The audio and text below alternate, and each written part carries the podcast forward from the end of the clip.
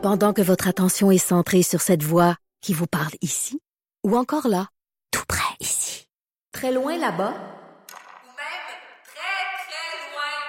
Celle de Desjardins Entreprises est centrée sur plus de 400 000 entreprises partout autour de vous. Depuis plus de 120 ans, nos équipes dédiées accompagnent les entrepreneurs d'ici à chaque étape pour qu'ils puissent rester centrés sur ce qui compte, la croissance de leur entreprise.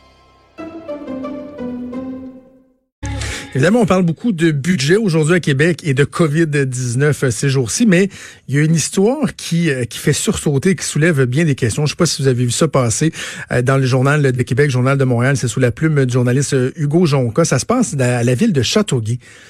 La ville de Châteauguay qui est prise en, en otage. Vous allez dire, ah, oh, y a-tu un autre blocus ferroviaire, là, Châteauguay, à côté de Pas ce genre d'otage non, là. non, Non, non, non, non, non, pris en otage par des pirates informatiques.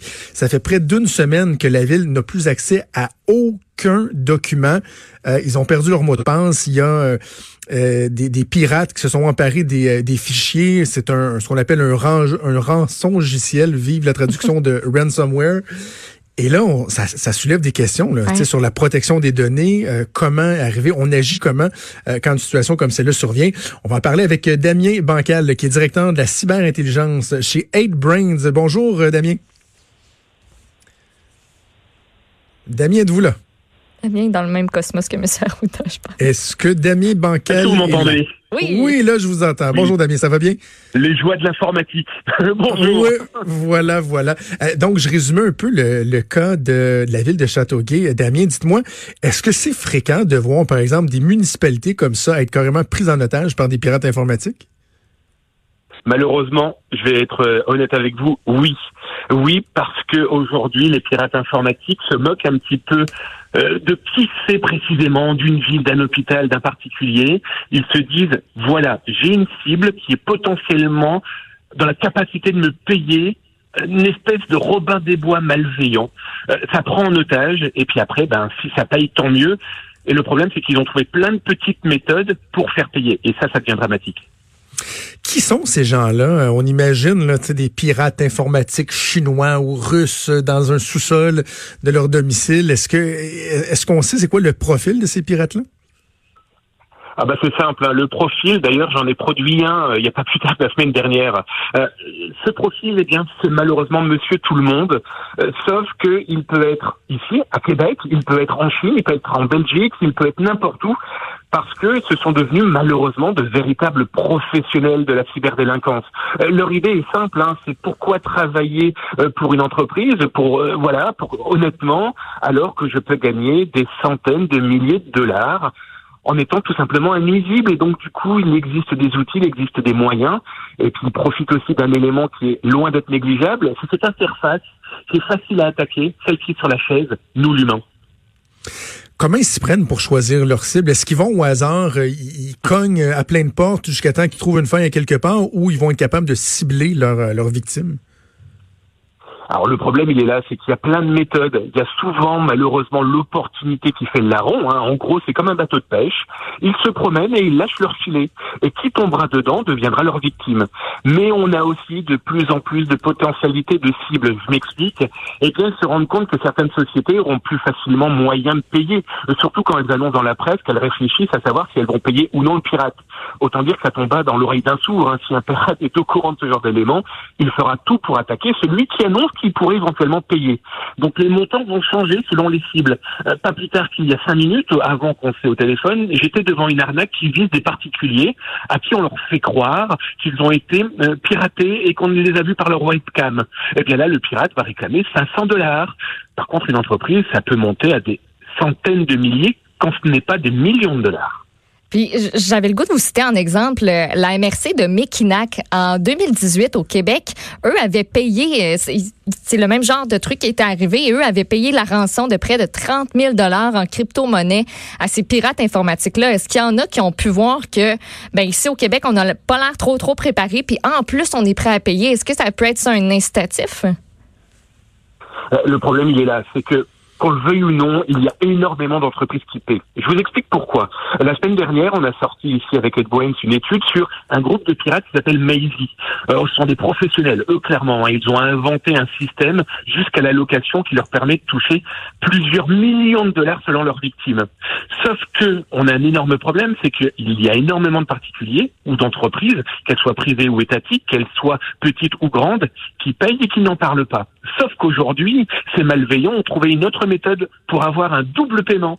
Euh, c'est qu'ils se disent, si jamais vous ne payez pas parce que vous avez réussi à déchiffrer, ce qui est de plus en plus rare, que vous avez réussi à tout réinstaller parce que vous faisiez des sauvegardes, très bien, eh bien nous, on va vous faire payer. Pourquoi? Parce qu'on a aussi copié les contenus qu'il y avait sur les ordinateurs qu'on a piégés.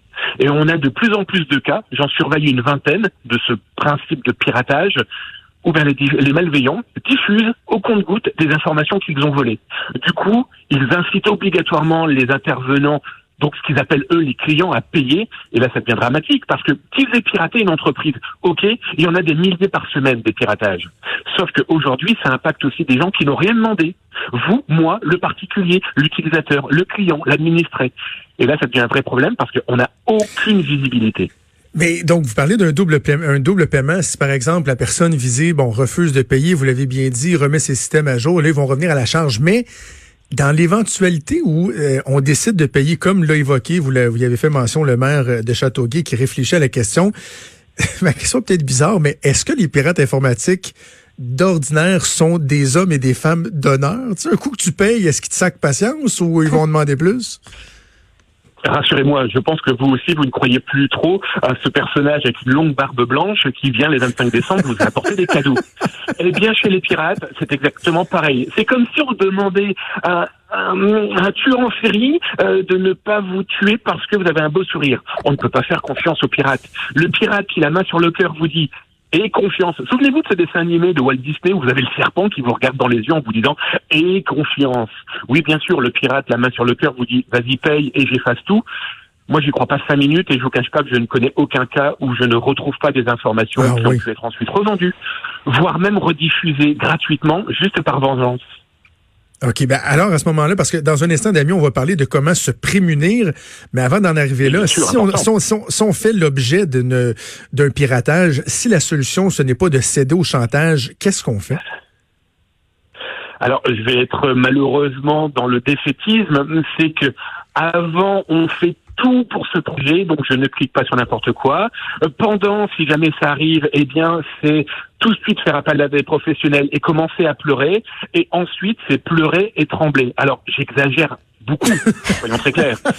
Mais le problème, c'est que si jamais vous avez été infiltré, si jamais vous avez été piraté, dites-vous que tout ce que le pirate a pu faire au moment où il a impacté cette machine, eh bien, il l'a visité. On a de plus en plus de cas, je vous parlais de Maisie tout à l'heure, mais on a aussi Droppel, Sotinoki, qui sont des noms de pirates, de groupes de pirates, etc., qui, avant de prendre euh, en otage la machine, ont visité, se sont promenés. Bah oui, pour pouvoir installer, euh, par exemple, une serrure, il faut pouvoir rentrer dans la pièce pour mettre cette serrure. Dites-vous que les pirates sont exactement pareils. Et ils ne vont pas visiter pour simplement regarder vos jolies photos de plage. Hein. Non, non, ils vont peut-être aussi les copier, les photos. Ah, donc euh, c'est un peu la fatalité. On efface et on recommence. On efface, mais, mais si on veut pas en arriver là, donc c'est quoi les, euh, les meilleurs moyens de, de, de, se prémunir? Parce que, par exemple, évidemment, bon, on va penser au mot de passe là, mais pas, moi ce qui, ce qui me, ce qui me bug là-dedans, c'est qu'on a tellement de mots de passe, on en a tellement partout que ça devient facile de dire, ben, je vais prendre un mot de passe, je vais prendre le même partout. Et là, le problème, c'est que si quelqu'un réussit à, à, déchiffrer ce mot de passe-là, ben là, on est foutu pour le reste de, de nos outils. Qu'est-ce qu'on peut recommander aux gens? Alors, les premières recommandations, qu'elles soient pour les particuliers ou les entreprises, c'est déjà avoir ce qu'on appelle l'hygiène numérique. Alors, je vais prendre euh, votre exemple de mot, de passe. Prenez dans votre poche votre trousse de clés. Vous avez une clé pour la maison, pour le bureau, pour le meuble, pour la voiture, peut-être pour le vélo et son cadenas. Pourquoi en informatique vous auriez un passe partout Non, il faut clairement réfléchir à un mot de passe différent partout où vous allez vous inscrire? Ah, je vais sur le site euh, Cube Radio, eh bien, j'ai mon mot de passe et mon mail dédié. Pourquoi? Parce que si jamais ce site se fait pirater, eh bien le malveillant, dites-vous qu'il va tout impacter. Oh, il ne va pas se contenter que de votre mail ou votre mot de passe, il va tout prendre. Donc autant qu'il ait une seule clé qui n'ouvre pas les autres portes. Ça, c'est le B à bas, vraiment du B à bas. Mais après, c'est aussi faire des copies de sauvegarde. Par pitié, vos copies de sauvegarde, testez-les et surtout ne les laissez pas sur l'ordinateur qui est la copie de sauvegarde. Parce qu'aujourd'hui, on a aussi des malveillants qui se chargent de chiffrer vos copies de sauvegarde. Deuxième élément. Troisième élément, eh bien, est-ce que vous avez besoin de vous inscrire partout? Est-ce que vous avez besoin de laisser votre mail partout? Et par pitié, arrêtez de cliquer. Alors tout à l'heure, j'écoutais euh, l'émission où on parlait de sexualité. Il y a 67 milliards de visiteurs par an de certains sites pornographiques. Par pitié, arrêtez de cliquer sur ce mail qui vous annonce soit la superbe blonde ou le superbe brun, ou tout simplement une nouvelle facture. Renseignez-vous. L'informatique, rappelez-vous, il faudrait peut-être d'abord que ça soit l'humain d'abord avant le clic. Euh, pour la gestion des mots de passe, vous suggérez quoi? Est-ce qu'on devrait avoir un endroit où, par exemple, je un coffre-fort physique à la maison où euh, on, garde tous nos mots de passe en ligne? Parce que je comprends l'importance de diversifier l'hy- l'hygiène numérique dont vous parlez, mais c'est que les gens vont vous dire, c'est qu'on on perd le fil carrément. Ah bah c'est clairement l'enfer. J'ai la chance d'être tout doucement adopté par le, le Québec et donc du coup je découvre partout où on s'inscrit, hein, la banque, etc., etc. Donc le nombre de mots de passe, je viens d'arriver, c'est simple, j'ai déjà une quarantaine de mots de passe différents parce que j'ai besoin de 40 structures différentes pour Ouais. euh, depuis mon arrivée. Euh, mais donc on utilise un coffre-fort, coffre-fort de mots de passe. Mais pas que. Le coffre-fort de mots de passe vous permettra de mettre tous vos mots de passe dans un même lieu sécurisé. Oui, mais si en face le site internet ne protège pas bien les données, ça sert à rien. Utilisez aussi ce qu'on appelle la double authentification, le 2FA chez les techniciens. En tout cas pour nous, vous et moi, l'utilisateur de tous les jours, la double authentification, c'est à partir de son téléphone portable. C'est une double clé. En gros, j'ai mon mot de passe plus cette double authentification qui est envoyée par téléphone. On intervient aussi de plus en plus avec des outils comme la biométrie, son doigt, son œil, Mhm. son visage. Il existe plein de méthodes. Alors, je vais être très honnête avec vous, hein. C'est fatigant, c'est compliqué, et je ne donnerai pas le gros mot, mais des fois, c'est vraiment bip, hein. Soyons très clairs. Mais on n'a pas le choix. C'est chiant. Non, on peut le dire, c'est c'est bah, bah, merci, je vous le laisse là. Moi, je l'ai dit. Ouais, mais clairement, mais c'est comme dans la voiture. La voiture, je m'arrête au feu rouge, je mets ma ceinture, j'ai l'airbag. C'est pas pour autant que je vais rouler à 300 km heure. Attention à cette sécurité qui vous dit oh et confiance. Non, l'humain, l'hygiène, la réflexion. En tout cas, Damien Bancal, vous dites que euh, le Québec est en train de vous adopter. Nous, à Cube Radio, je pense qu'on va assurément vous adopter. C'était fort intéressant de vous parler, puis on aura l'occasion de, de se reparler dans le futur. Euh, J'en suis certain. Damien Bancal, directeur Merci, de la cyberintelligence chez 8 Brains. Ça me fait plaisir, mon fils. Allez en paix. Merci, au revoir.